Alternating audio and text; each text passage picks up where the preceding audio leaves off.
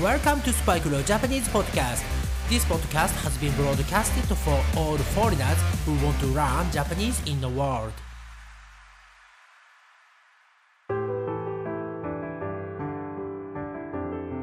世界中の皆さん、こんばんは、こんにちは、おはようございます。そしてお帰りなさい。スパイクレオジャパニーズポッドキャストへようこそ。ついに今回からですね、JLPT 日本語能力試験の公式ウェブサイトにある問題例を使ったレッスンをしていきたいと思っています。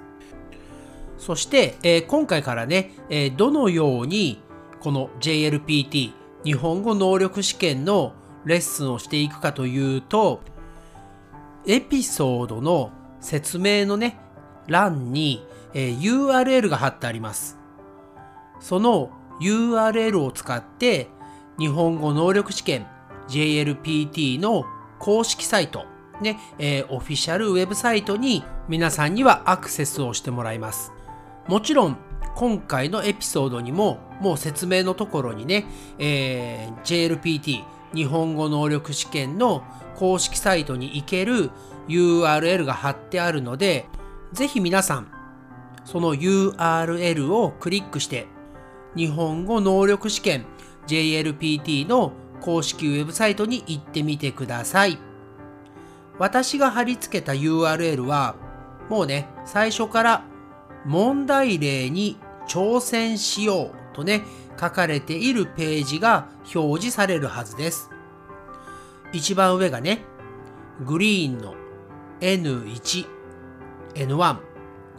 その下がオレンジの N2、N2。その下が紫色、パープルの N3、N3。その下がピンクかなはい、ピンクの N4、N4 ですね。そして一番下がブルー、青色の N5、N5 になっているはずです。そしてそのレッスンで使うレベル。ね、例えば今回はね、いきなり N1、N1 をやろうと思っているので、皆さんには緑色のところをクリックしてもらいます。そうすると私が今から使う問題が表示されるので、それを見ながら皆さんにはレッスンを受けていただきます。まああのね、あまり説明長くしてもね、実際やった方が早いと思います。そして今回ね、先ほども言いましたが、いきなり N1 からやっていきます。N1。はい。えー、これね、私も説明をするために少しね、問題を見ながら、いろいろね、調べてみたのですが、ほんと難しいですね。えー、この N1、N1 に合格できる外国人の方は、本当にジーニアス、天才だと思います。日本人でもわからない言葉が結構ね、使われていますので、これをクリアした方は本当にスーパージーニアスです。超天才ですね。はい。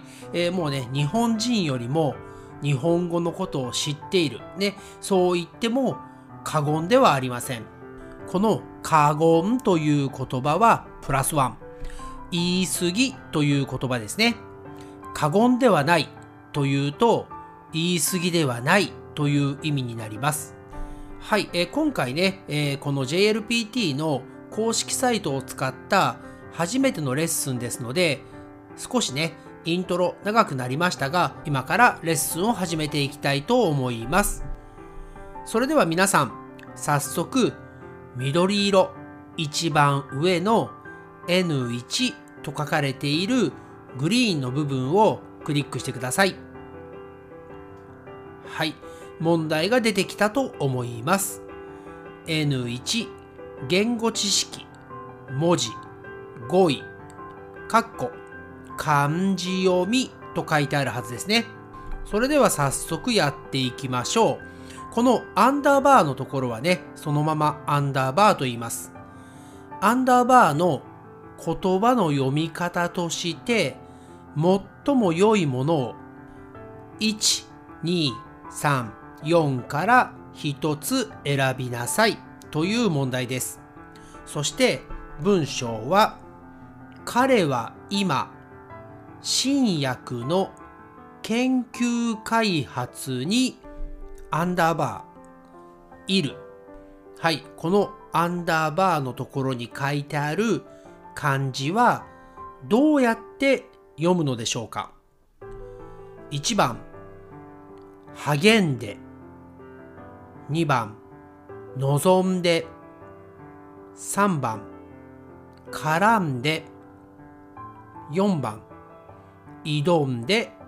この4つの中から答えを探してください。まずは皆さん、挑戦してみてください。正解するとね、ティロリロンとか言ってね、丸が出ますね。はい、正解できましたでしょうか？この答えは4番の挑んでいる。彼は今、新薬の研究開発に挑んでいる。これが答えですね。えー、これがね、なぜ答えかというと、これね、非常に難しいですね。さすが N1 です。N1 はね、本当に難しいです。え、1番の励んでいる。励んでいる。この言葉は、どちらかというと、make an effort な感じです。努力と言いますが、努力をしている。そんな感じの言葉ですね。そして、2番の望んでいる。望んでいる。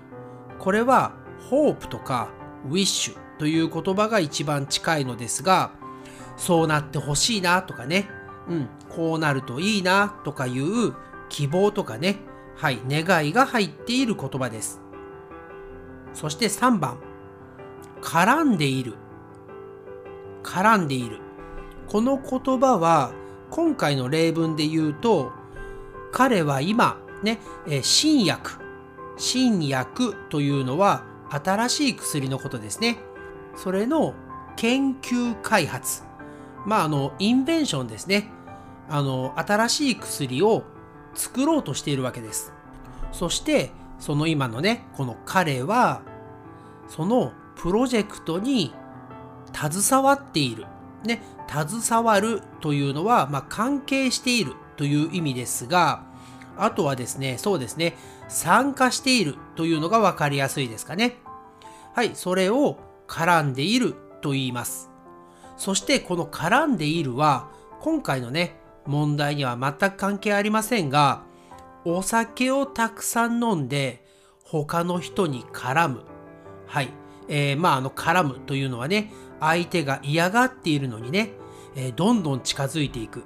そんな使われ方もします。はい、少しね、話が逸れてしまいましたが、次の4番、ね、この挑んでいる。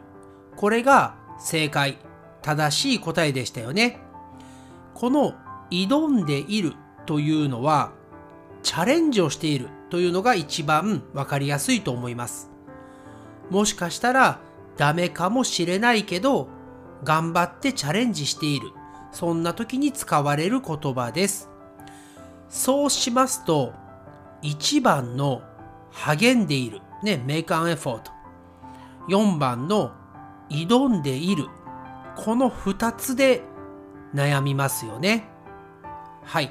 ですから、今回の場合はもう漢字で覚えてしまいましょう。はい。挑んでいる。この挑むという漢字は挑戦する、チャレンジするという漢字です。はい。そこにイメージを結びつけて覚えてください。はい。というわけで、今回ね、やっぱり N1、えー、解説、こう、レッスンするのも非常に難しいです。一つ一つね、言葉を選ばなくてはいけませんし、やっぱりね、私日本人ですけど、うまく説明できないところもあるんですよね。そこで今回出てきた4つの言葉を無理やり使ってみます。皆さんは日本人でも間違えるような本当に難しい試験に今挑んでいるんですよね。そして皆さんが望んでいるのはその自分の目標のレベルに合格することです。その手助けをするために私は皆さんにレッスンでスパイクレオジャパニーズポッドキャストで絡んでいきますので皆さんは頑張って勉強に励んでください。はい、なんかうまくまとまりましたよね。はい、えー、この4つの言葉は今私が言った使い方ができます。はい、というわけで JLPT 日本語能力試験の公式ウェブサイトの問題例を使ったレッスン今回から始まりましたが前にねアップロードしたいくつかの N3 かな？はい、えー、そのレッスンに比べれば実際にやっぱり問題を見ながらね、えー、皆さんもこのレッスンを受けることができるのでだいぶねプログレッシングしたのではないかなと思いますとりあえずですね今日のようなねこんな感じで、えー、日本語能力試験 JLPT のレッスンは進めていく予定ですがもし皆さんね、えー、ご意見とか、ね、えー、こうしてくれよとかね、そういうご要望ありましたら、どんどんメッセージで、Twitter でもダイレクトメール送れますので、えー、メッセージをください。そしてそしてそして皆様チャンネル登録、サブスクライブとレビュー書ける人は書いてください。Thanks again for listening to the episode and I'll speak to you again soon on this podcast. and please subscribe to this podcast and write me a review. Okay, bye for now. It's time to say じゃあねバイバイ Thanks again for listening to Spike no Japanese podcast. And I'll speak to you soon. But for now, it's time to say goodbye and see you next time.